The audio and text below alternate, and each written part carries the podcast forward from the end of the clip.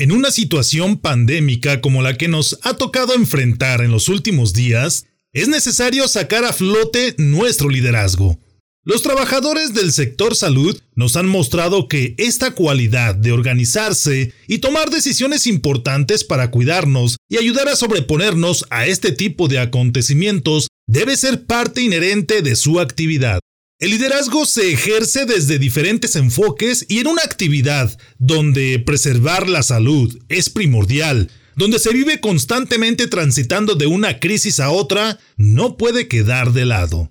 Amigas y amigos líderes, ya estamos nuevamente con ustedes para saludarlos y compartirles una entrevista que nos ha regalado el doctor Osvaldo Araujo, quien es una persona con una vasta preparación y que además de los aspectos técnicos que debe de conocer, demuestra una clara preocupación porque las habilidades blandas sean pulidas y practicadas para llevar a cabo de una mejor manera su actividad. ¿Qué hay detrás de esa primera línea de defensa ante cualquier situación que comprometa nuestra salud? ¿Cómo se ejercen los liderazgos en el sector de la salud?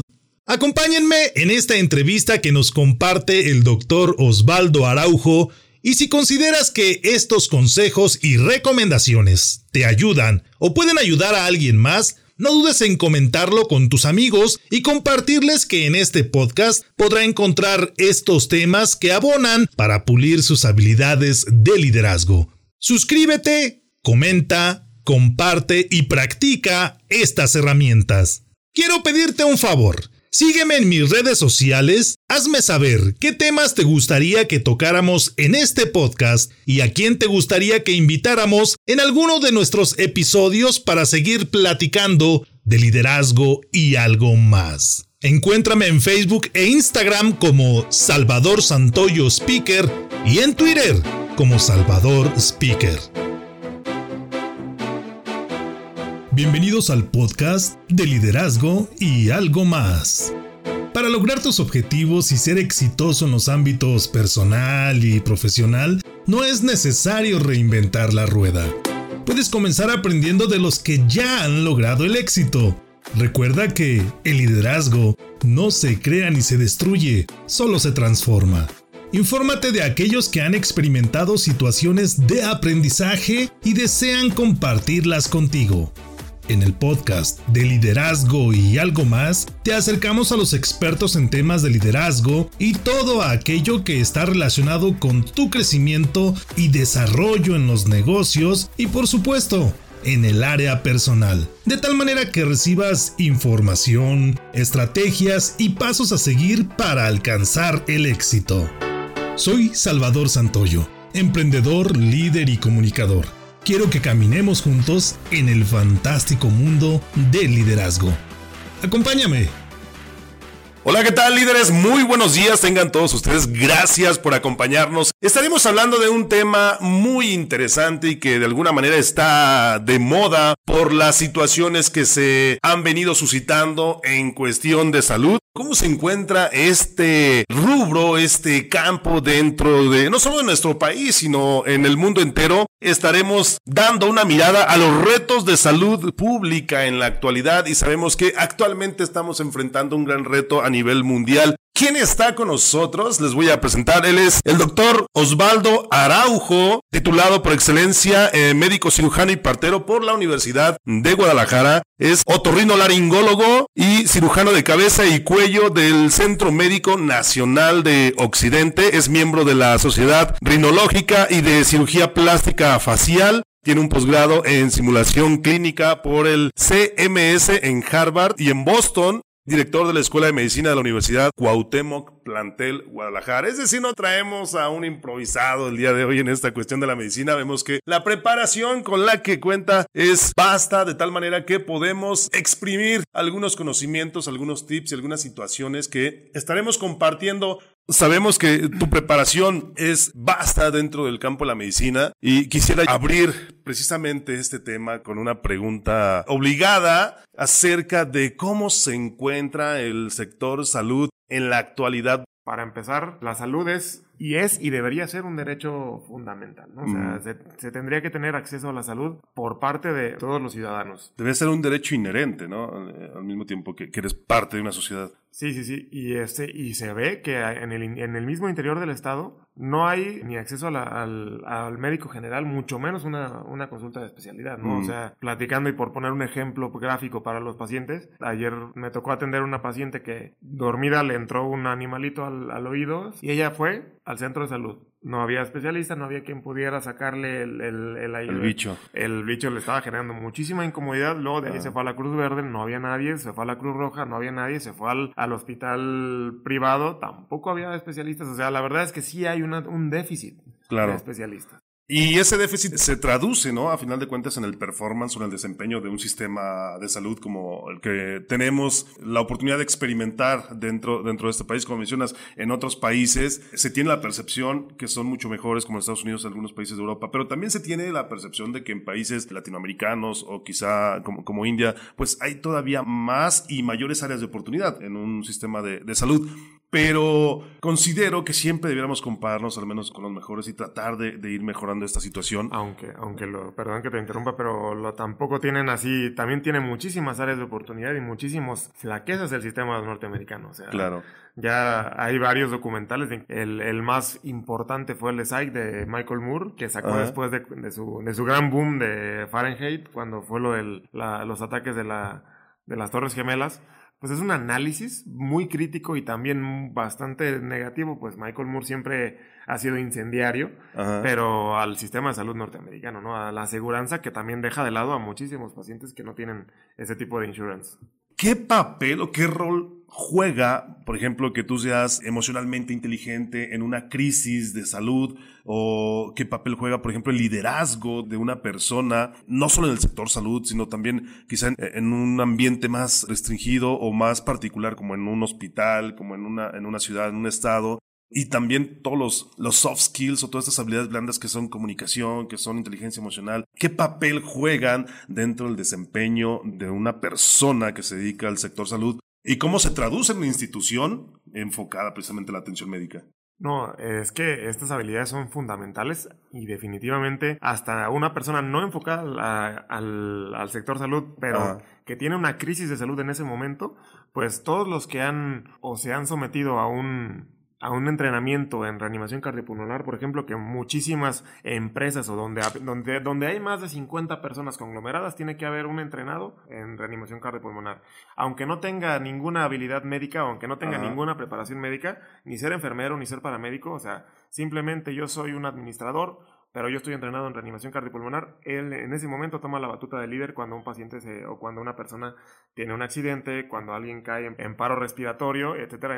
En ese momento hay un protocolo a seguir en el que él toma la batuta y dice, ¿sabes qué? Tú vas a ponerte a darle compresiones, tú vas a llamar a la... A la... Porque pues, es un momento de pánico, o sea, tú hablas al 911, tú vas por el desfibrilador, entonces en ese momento se tiene que organizar a todos para que se trabajen en conjunto, ¿no? Porque luego se empiezan a, todo el mundo como a dar vueltas en círculo y este y es lo que sí es importante, pues, tener esas habilidades blandas del liderazgo. En, la preparación los entrenan en eso, los entrenan en liderazgo, los entrenan en, inteligencia emocional, en cómo, en los protocolos de respuesta a crisis o, emergencias. Pues es que sí hay, sí hay unas, eh, las asignaturas en medicina. Yo me fui formado en una universidad y tuve la oportunidad de trabajar como coordinador de la Facultad de Medicina en otra universidad. Y la, la verdad es que en la medicina es avasalladora la cantidad de información. Entonces, la, la mayor parte de la información es, son tópicos y no, no son habilidades emocionales, aunque sí tendrían que serlo. Ya se están incluyendo en la matrícula eh, habilidades de inteligencia emocional y habilidades de psicología, por ejemplo, que antes no se, no se utilizaban. Antes, ah, pues vamos a estudiar la fisiología y se ponían a, a, acabarse los libros, pero bueno, ya las relaciones interpersonales, ya ese tipo de problemas, pues lo aprendían de soslayo, lo aprendían de, casi, casi de pura pasada. Hablabas ahorita de la comunicación, de, cómo eh, compartir información y es parte fundamental de, del liderazgo. Y aparte tú, te, tú platicábamos eh, hace un momento que tú tienes algunos podcasts o algunas plataformas donde compartes tips de salud y demás. Esta comunicación, ¿consideras tú que es importante dentro de una disciplina tan técnica o tan especializada como es la medicina? Y, de qué manera o por qué lo consideras de esa manera en caso de que así sea y, qué beneficios puede traer, por ejemplo, no solo para el que presta una atención médica, sino también para aquellos que la pueden llegar a recibir. Pues, eh, definitivamente es importantísimo. Vamos a poner un, ejemplo que, siempre pongo. Yo fui formado en una universidad que me tituló como médico cirujano y partero porque cuando se dio la, el REBOE o el Registro de Validez Oficial de Estudios para la Universidad de Guadalajara, había una crisis y había mucho problema en cuanto a la mortalidad materno-fetal. O sea, entonces todos tenían que salir por fuerza preparados, para, preparados para atender partos. Porque pues las mujeres eh, se aliviaban, como bien, como mal se, mal, mal se dice, pues, que se tenían su, el, la terminación del embarazo en su casa, entonces todo el mundo tenía que poder hacer frente al, al, al, parto. Ahorita ya los nuevos rebotes ya no son médicos cirujanos parteros. Y por eso siempre es la pregunta, oye, ¿por qué aquí en una universidad privada no salen como médicos cirujanos parteros? Porque ahorita la, la iniciativa o ya la, la mortalidad materno-fetal disminuyó. Tampoco es que se haya subsanado completamente el problema, pero ya disminuyó y ahorita están, es el boom de los, de los problemas psicológicos y sociales, ¿no? Entonces ahorita ya son médicos cirujanos integrales.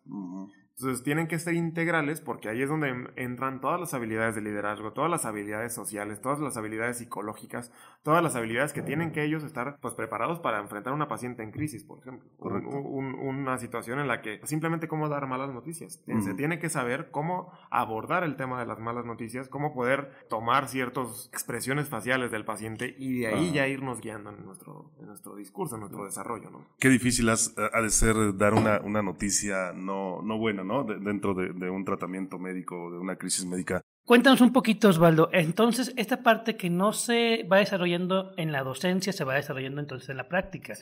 Y lo comentas muy bien, en muchas ocasiones están en sentido de alerta, porque prácticamente los eventos inesperados, como su nombre lo dice, son inesperados y por lo tanto son eventos que predispone a la persona a actuar de manera inmediata. En el ejemplo que ponías de la persona encargada de dar pues técnicas de rehabilitación de, reanimación de, RCP efectivamente. Actúa de manera inmediata actúa y debe entender el contexto en el que se encuentra debe entender en segundos qué es lo que está pasando en realidad en ese en ese momento y qué es lo que surge también a, a su alrededor. Sí claro o sea ahí este hay, un, hay varios protocolos y son protocolos bien estandarizados y bien eh, sistematizados del ACLS que todos están, este, los de cardiopulmonar están muy, muy ligados a una organización internacional, pero que tiene su origen americano, ¿no? Y luego hay uno de trauma. Y así, bueno, se tiene que saber que en tiempos de, una, de, un accidente, de una emergencia, tienes que ver, bueno, ahí está el paciente, pero la seguridad de todos los demás es primero, ¿no? O sea, yo no me voy a aventar al barranco a rescatar, por cuando ya no va a haber nada más un, lesionado, sino que va a haber dos probablemente. Entonces tiene, son este, situaciones en las que se tiene que pensar rápido y actuar rápido. Y, hacer, y echar mano de todos los que tienes, o sea, la mano. Oiga usted, que está pasando por ahí, necesito que hacerlo partícipe hablándole. Y siendo claro, ¿no? siendo claro de que tú ya te vi, ya te señalé, y, y, y, de esa manera involucrándolo. ¿Sabes qué? Necesito que tú me hagas favor de hablar al 911 y decirle esto y esto y esto. Y mientras el otro, tú, necesito que me consigas una tablilla para ferulizar, una, etcétera, etcétera, ¿no? Entonces, sí se tienen que hacer ese tipo de habilidades o se tiene que hacer ese tipo de, pues, de expresiones para que haya un orden, para que... Ahora, Osvaldo, ¿hasta qué grado esto es más que un desarrollo consciente ya un desarrollo de los eventos o de los protocolos, como dices tú, practicado. Es decir, ¿hasta qué grado se hace consciente esta actividad o hasta qué grado ya se hace mm, mecánica en, automático. porque son protocolos A, B, C, D y lo sigo tal cual. ¿En qué punto empieza a tener la capacidad de la persona en discernir? Porque hay puntos donde, aunque venga el protocolo muy específico, tiene que tomar decisiones. ¿Ese sentido lo han analizado ustedes? Sí, la verdad es que es el tiempo, porque al principio un estudiante o una, una persona que es eh, neófita en, en, el área de la, de la, medicina no tiene la iniciativa, pero ya cuando uno va, y sobre todo en quirófano, que es un área muy, muy, este, donde pues estás operando, y en ese momento puede haber ciertas complicaciones, ¿no? O sea, siempre existe el riesgo en el momento de que yo anestesia a una persona o en el momento que se utiliza ya el bisturí es cuando ya hay, hay riesgos. Entonces, en ese momento tú tienes que saber quién es el líder de, en, el, equipo quirúrgico y quién está ahí para apoyar, ¿no? El anestesiólogo está ahí para, para apoyar y él es una parte fundamental. Los ayudantes, los enfermeros, la, la, todo el mundo está pues bien organizado y entonces eh, sí se tiene que, ya al final se hace mecánicamente, porque pues este, hay personas que operan muy seguido y ya pues de una, de una manera ya se, pues está todo bien, bien claro y ya es pues como conducir, ¿no? O sea, que antes al principio tenías que tener toda la atención y ahorita ya uno está escuchando la radio, está platicando pues en el manos libres, está conduciendo sin, sin estar pensando que estamos conduciendo, ¿no? ¿Algún caso de crisis en, quirófano o en algún eh, tipo de atención médica que tú hayas experimentado que hayas vivido donde has tenido que sacar a flote todas estas habilidades que hablamos de, liderazgo, inteligencia emocional, comunicación, toma de decisiones, que tú hayas tenido que echar mano de todo esto? Sí, la, verdad es que hay, hay muchísimos casos en, la, en la formación. Ya, en la formación médica, ya cuando estamos en la especialidad, es una formación en la que de hecho ahí hay otro, otra situación de debate porque tienes que estar eh, encerrado en el hospital prácticamente de 120 a 150 horas semanales. O sea, son guardias de, de, que sale uno nada más a dormir y al día siguiente entramos.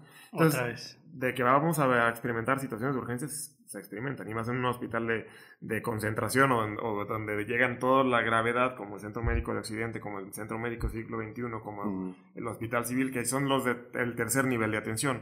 Entonces, este, ahorita se me viene a la mente una traqueotomía de urgencia, por ejemplo, pacientes mm. que llegan ahogándose y este y que no se pueden intubar, que es la manera más el primer paso, o sea, no está oxigenando, está está, está ahogándose la persona. Hay que ponerle oxígeno. No entra el oxígeno porque está tapado. Hay que hacerle hay que ponerle un tubo. No pueden entrar por el tubo porque trae una infección en la garganta, trae un absceso periamigdalino, por ejemplo, que es una de las complicaciones de, de cuando se enferman mucho de la garganta y que llegan a hacerse un absceso pues no se puede proteger la vía aérea y si no se puede proteger la, la vía aérea y se, y se cierra, pues en un minuto estamos del otro lado, ¿no? Entonces ahí hay que hacer una traqueotomía y donde estemos. O sea, hay, casos reportados en las que se hace en la calle y con una navaja Victorinox. O con así, hay que abrir el cuello y hay que localizar y obviamente ahí echamos mano de todo.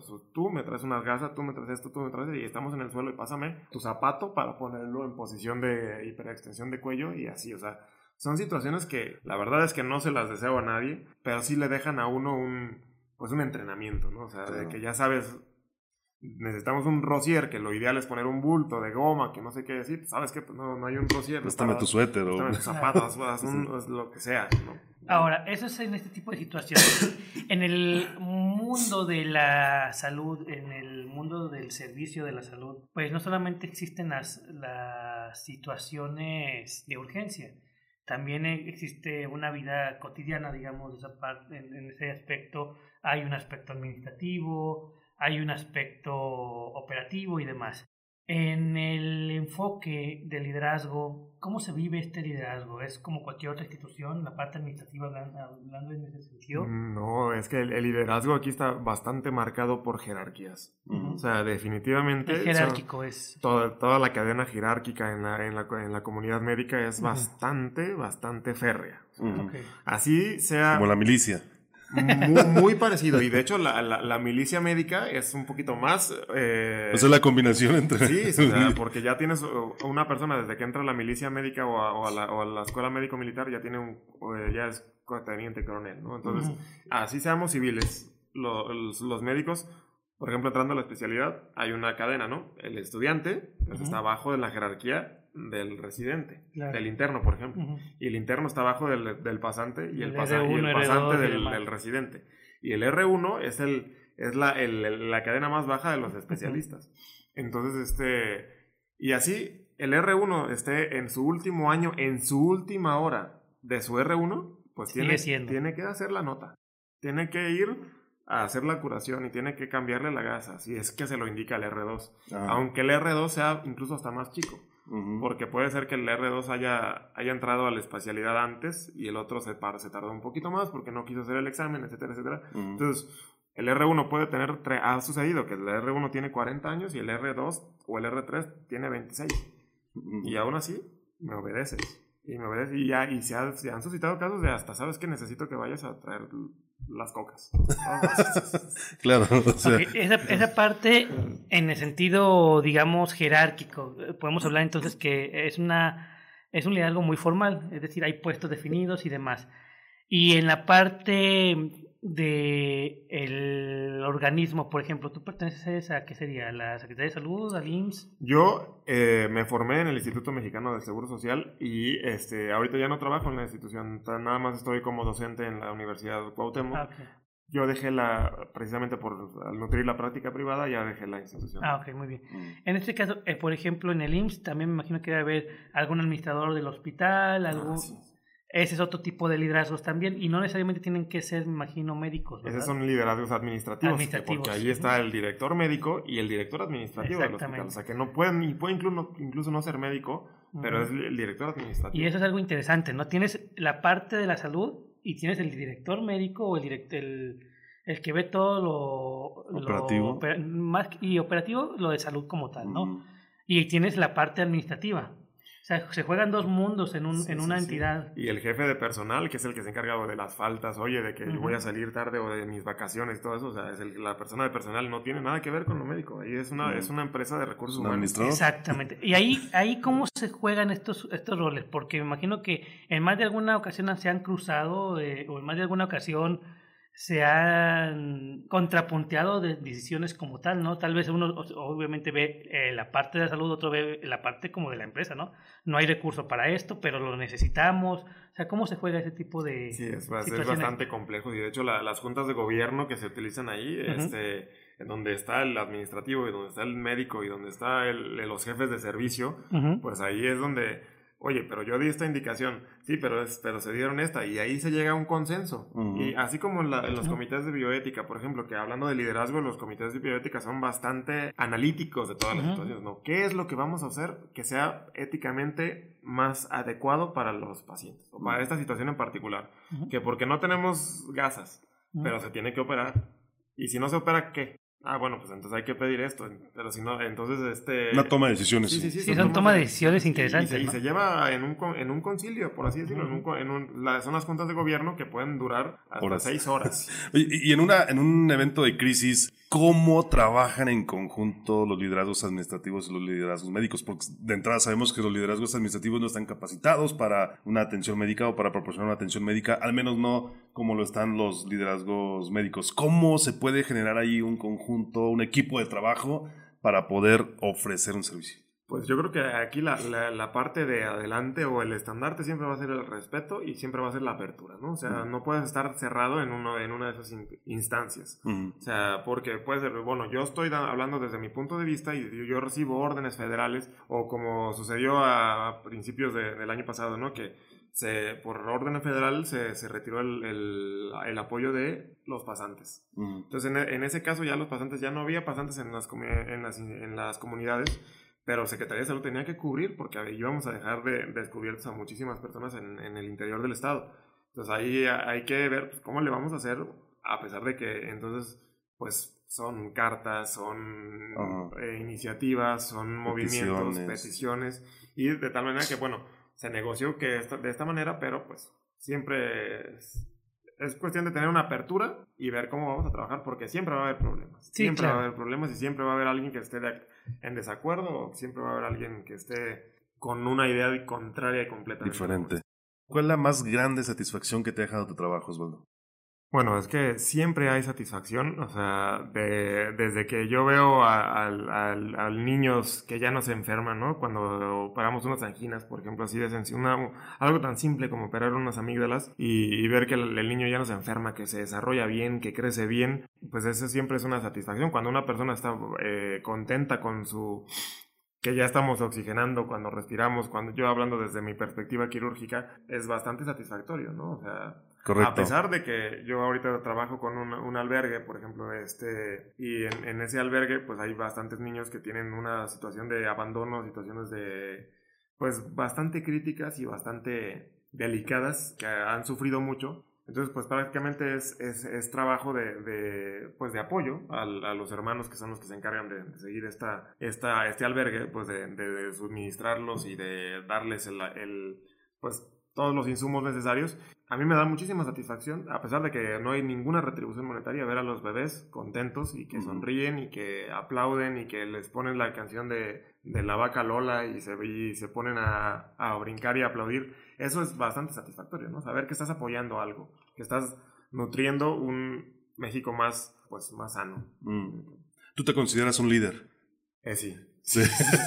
yo, yo, yo, creo, yo creo que sí, o sea, con, mi, con, con, mis puntos y mis flaquezas y mis... Pero sí siento que desde, uno, desde que uno entra a, la, a, est, a esta labor y desde que uno entramos a este, a este mundo, pues tenemos que mínimo saber o, o tener la inquietud de si no lo sé, lo investigo ¿no? o sea, en, en, ese momento. Y, y, sí, yo sí considero que pues estén, estamos un poco preparados para solventar cierto tipo de necesidades, cierto tipo de, de accidentes o cierto tipo de, de, situaciones accidentadas de la medicina. ¿no? ¿Y consideras que hacen falta líderes en el sector salud no solo de México, sino a nivel mundial? Claro, es que uno, una, una, tibieza es, es, es perjudicial, ¿no? Uh -huh. O sea, una tibieza en, esto, en, en ciertos momentos perdemos tiempo y el tiempo es lo más valioso. Entonces se tiene que resolver y se, se tiene que buscar la resolución de, de, las situaciones de la manera más pronta o de la manera más expedita, como dicen los, ah. los abogados, ¿no?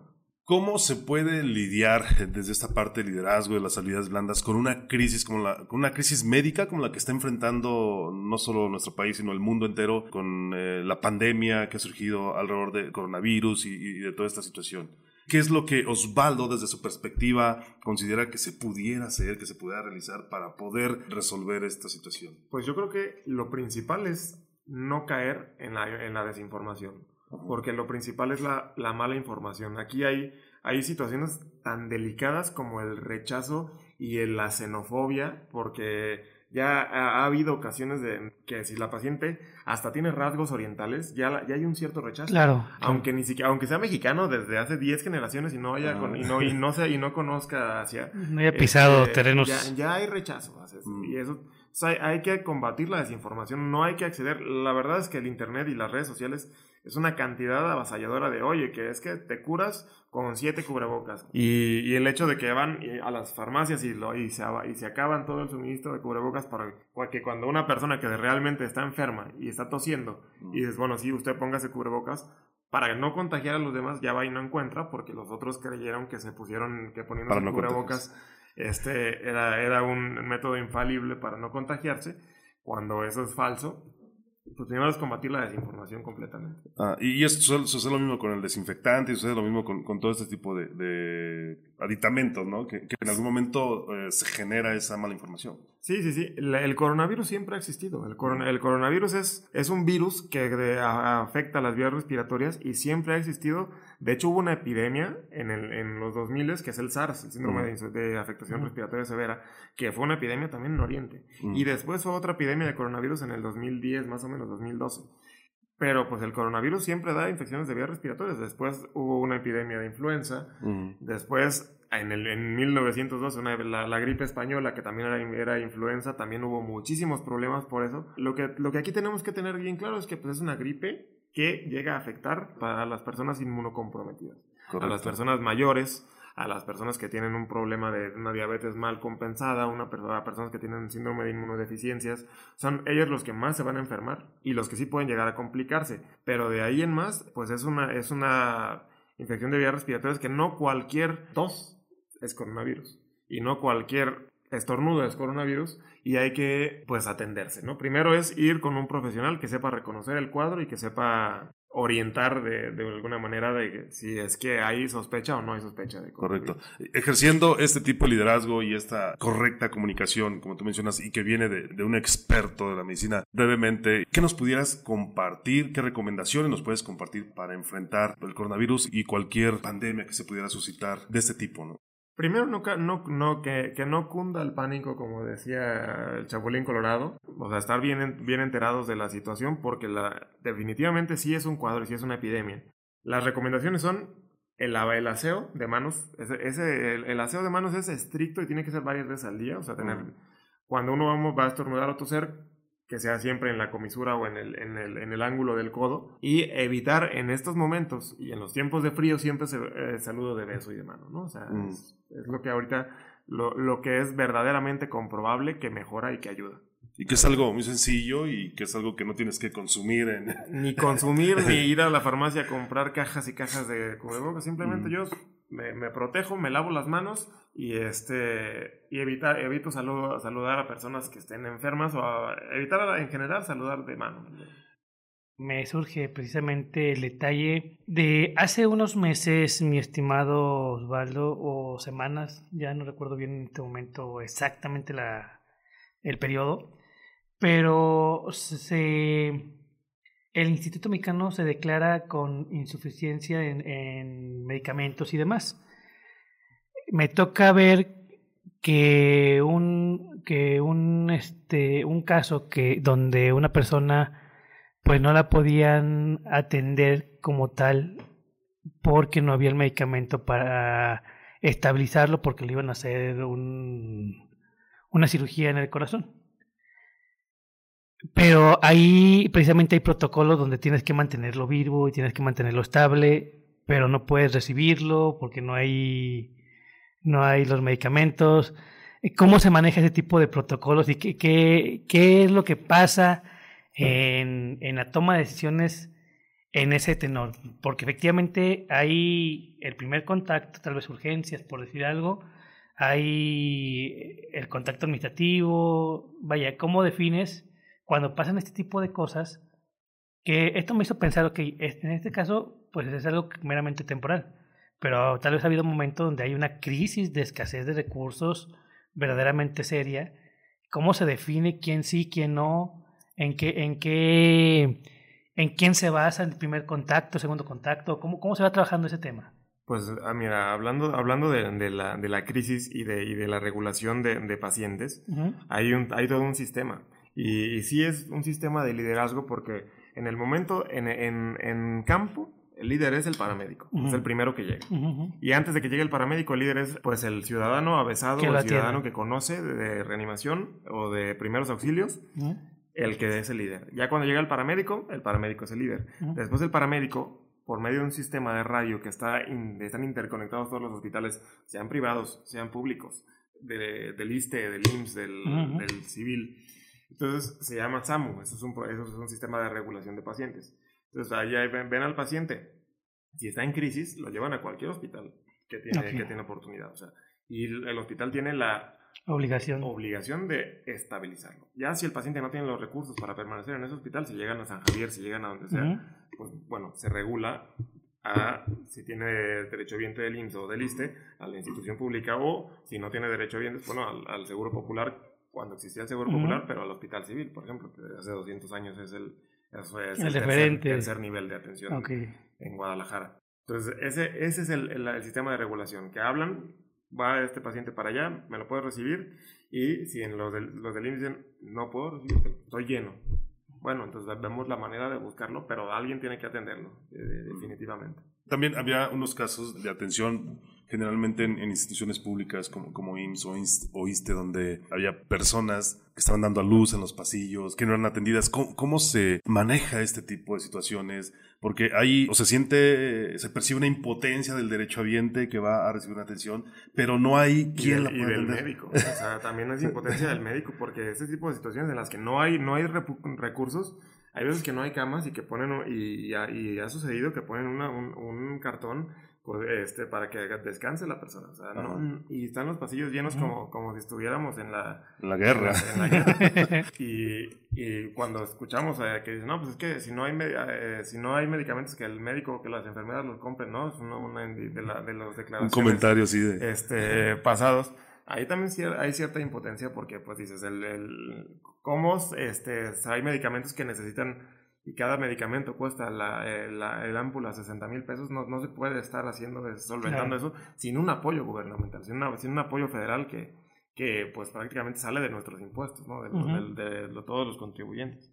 ¿Cómo, ¿Cómo, manejas este tipo de crisis? O sea, ¿cómo te paras frente a las personas que requieren una atención médica y que, y que no se les puede... ¿cómo? Entendiendo que efectivamente, como decimos, una cosa es eh, la parte administrativa que tiene que... Todo esto de los recursos tiene que ver con esa parte pero al final de cuentas la cara es el médico. Entonces, aquí hay algo muy interesante. El médico no es el responsable de, de la administración de los recursos, incluso médicos, médicos la, la cacofonía, pero sí es la cara responsable para el paciente. Y, es a quien ve el, paciente, sí, ¿no? exactamente. O sea, se dirige con el, con el médico. ¿Cómo Osvaldo Araujo va y se pone frente a, estas personas y dice... Sí, pues definitivamente uno es el que recibe a veces la, satisfacción, uno recibe las felicitaciones y los abrazos. Claro. Pero a veces uno recibe las mentadas, uno, uno recibe, o sea este, sí hay que tener cierto tipo de, de, de pie, de, de, sangre fría para, para, ese tipo de situaciones. Hay, una, hay una, eh, una clasificación, ahorita hablábamos de la regulación de SAMU, pero es el triage.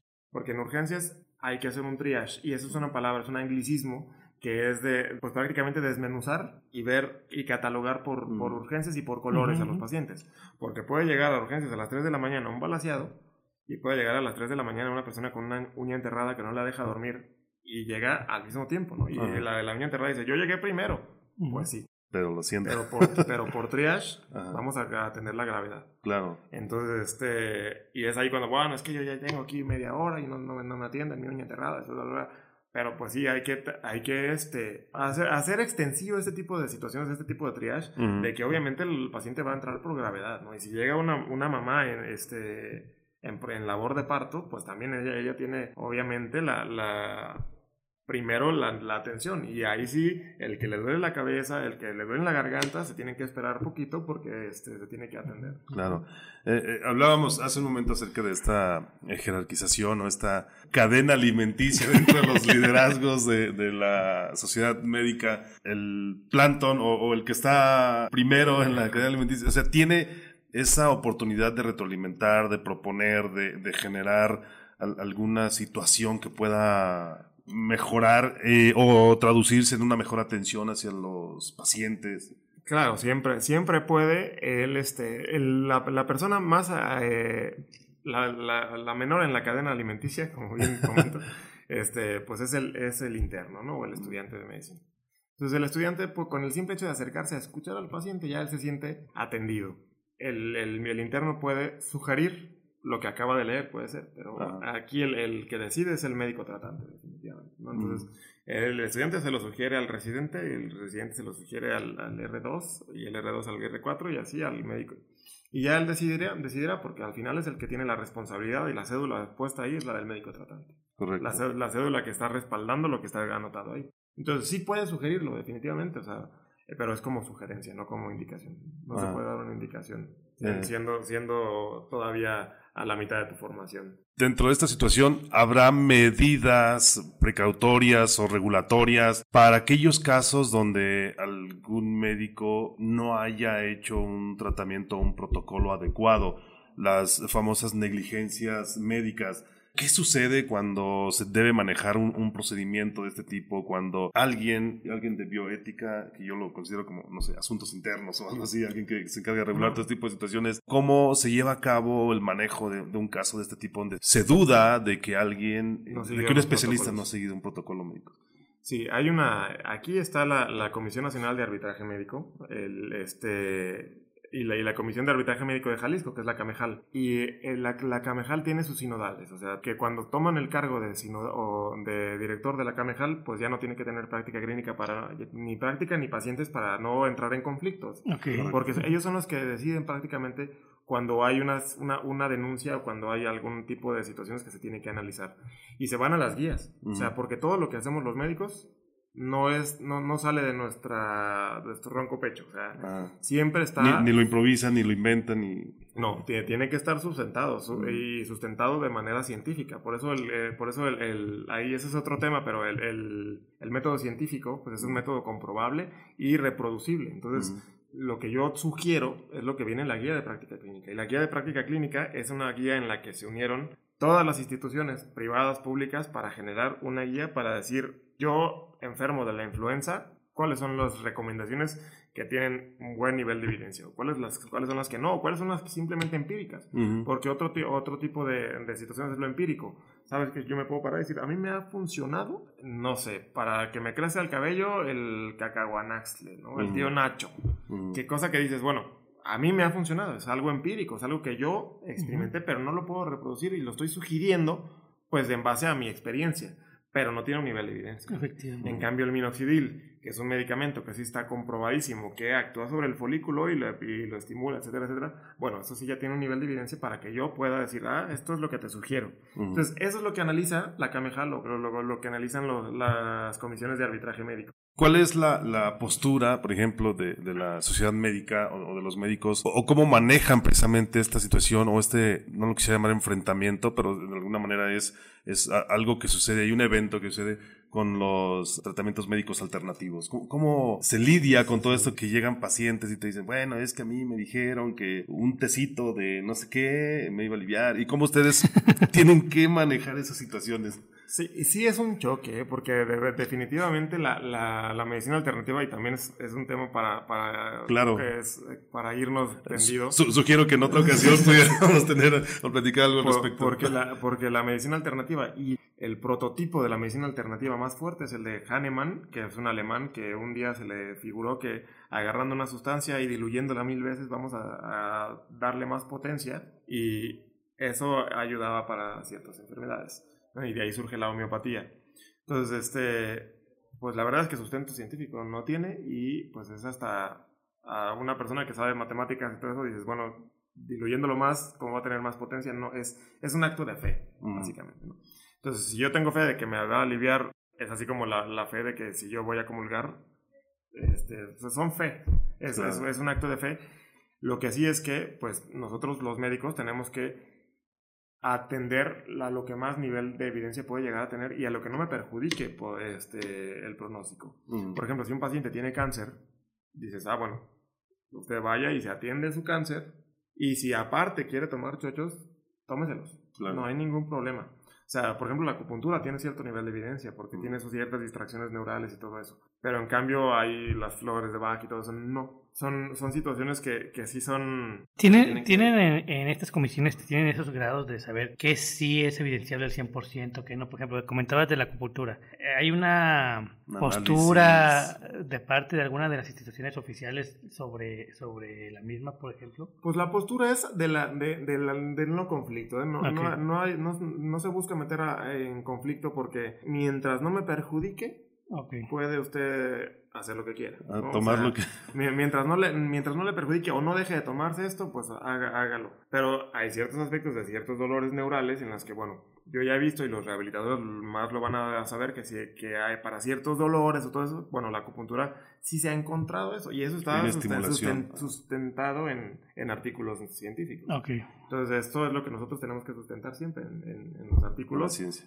Osvaldo, ya para, para cerrar esta cuestión, ¿qué mensaje final quieres compartirnos acerca de, de lo que se puede poner en práctica, eh, hablando de liderazgo, de habilidades blandas dentro de la atención médica, dentro del sector salud, y alguna recomendación final para todos aquellos que estén asustados por esto del, coronavirus? Sí, pues mira, es lo que siempre le digo a mis alumnos, eh, información es poder. Entonces, pues, no se dejen caer en, la en las manos de la desinformación, hay que ver siempre la referencia. Yo eso siempre le digo a mis alumnos en la universidad, que ellos no pueden poner una diapositiva, porque si la diapositiva no tiene referencias, lo están diciendo ellos de su ronco pecho. Entonces, si eso no es real o tiene... O, sustentable. O, o, eh, o, tiene situaciones que se pueden criticar, están criticándolos a ellos. Entonces hay que poner siempre la, la, referencia y la bibliografía para ver quién lo está diciendo. Claro. Entonces hay muchísima información en Internet y muchísima información en las redes que no se sabe quién lo dice. Claro. Entonces hay, que buscar siempre la referencia de todo y entre más información tengamos verás, mejor nos va a ir. Y obviamente si tienen algún síntoma o tienen alguna situación de, duda, ahí también ahorita podemos compartir la, mis, mis, redes sociales, a, arroba doctor Osvaldo Araujo en Instagram o doctor Osvaldo Araujo otorrinolaringología y cirugía facial en Facebook y con todo gusto podemos ayudar a, a resolver algún tipo de duda o algún tipo de, que salgan. Muy bien, muchas gracias Osvaldo. Esaú, ¿qué nos quieres regalar como, como mensaje o conclusión? Como conclusión me llevo, y desde el enfoque del análisis del liderazgo como tal, me llevo precisamente ese análisis de la estructura del mundo médico, donde hay mm. no solamente un liderazgo que tiene que ver con el sector salud de manera nativa, sino también un liderazgo administrativo, un liderazgo operativo y que en ocasiones lo que no vemos detrás de cámaras, lo que no vemos detrás de todo ese mecanismo que existe en este universo, se lo agregamos, se lo colocamos al médico como responsable absoluto de todo, de todo este movimiento que existe detrás, que vale mucho la pena identificarlo para que efectivamente en, un futuro seamos un poquito más conscientes de qué es lo que está pasando en realidad. Excelente. Bueno, yo considero que en este programa, Osvaldo, hemos tenido la oportunidad de tener un poco de luz precisamente, de conocer lo que hay atrás de los actores principales que son los, médicos, y tú lo mencionabas, ustedes son la, la cara, ustedes son la interacción con el paciente, pero detrás hay un mundo administrativo, un mundo jerárquico, eh, un mundo de, información, de preparación y considero que uno de los aspectos importantes, al menos así lo percibo, creo que es la capacidad de toma de decisiones de, un médico, porque va a haber, o vives en un mundo en crisis, ¿no? Al final de cuentas eh, sales de un caso y entras a otro y tienes que actuar de manera rápida y eso es lo que puede marcar la diferencia entre la vida y la muerte en, un caso en, específico. Entonces considero que, que esa toma de decisiones es uno de los pilares importantes dentro del liderazgo que se desarrolla en, el sector salud. Y bueno, también reconozco que hace falta, como mencionabas, hace falta más líderes dentro del sector salud para poder mejorar el desempeño de, este tipo de instituciones de las cuales hemos, hemos platicado, eh, no solo en nuestro país, sino también en muchas partes del mundo. Y ojalá, como tú dices, una de las grandes satisfacciones de todos los médicos sea pues ver a los niños, ver a las personas sanas, felices, contentas, disfrutar sin tener alguna, alguna, algún problema de salud con el cual lidiar y mucho menos con una atención eh, deficiente o alguna, algún eh, procedimiento también con, con, falta de medicamentos o falta de algunas situaciones para poderlo llevar a cabo. Eso es la verdad el aprendizaje que me llevo el día de hoy. Osvaldo, ¿algún saludo que desees mandar? Ya nos compartiste tus redes sociales. Eh, pues a todos los que como eh, Alex Lora, ¿no? Este, pero no, muchísimo, muy agradecido por, por la invitación y estamos aquí a, las órdenes y pues espero se, se repita en, próximas emisiones y estamos. seguramente, seguramente será. Muchas gracias, Osvaldo. ¿a dónde te pueden buscar? ¿Dónde pueden saber más acerca de Saúl García del Real? Como siempre, en la página de mi, página web, www.saúgarcía.mx, en página de Facebook como Esaú García en Twitter igual, como Saúl García. Amigos, ahí me encuentras en redes sociales como Salvador Santoyo Speaker, en Facebook. Gracias por escucharnos en este Tu Podcast, donde hablamos de liderazgo y algo más. Ayúdanos a que este podcast llegue a más personas que lo necesitan. Comparte, califícanos con 5 estrellas, comenta y compártenos todas las dudas que tengas acerca de este tema. Eso nos permitirá compartir contigo más conocimiento y herramientas de liderazgo útiles para tu negocio y por supuesto para tu ámbito personal. Yo soy Salvador Santoyo. Nos escuchamos en el próximo podcast.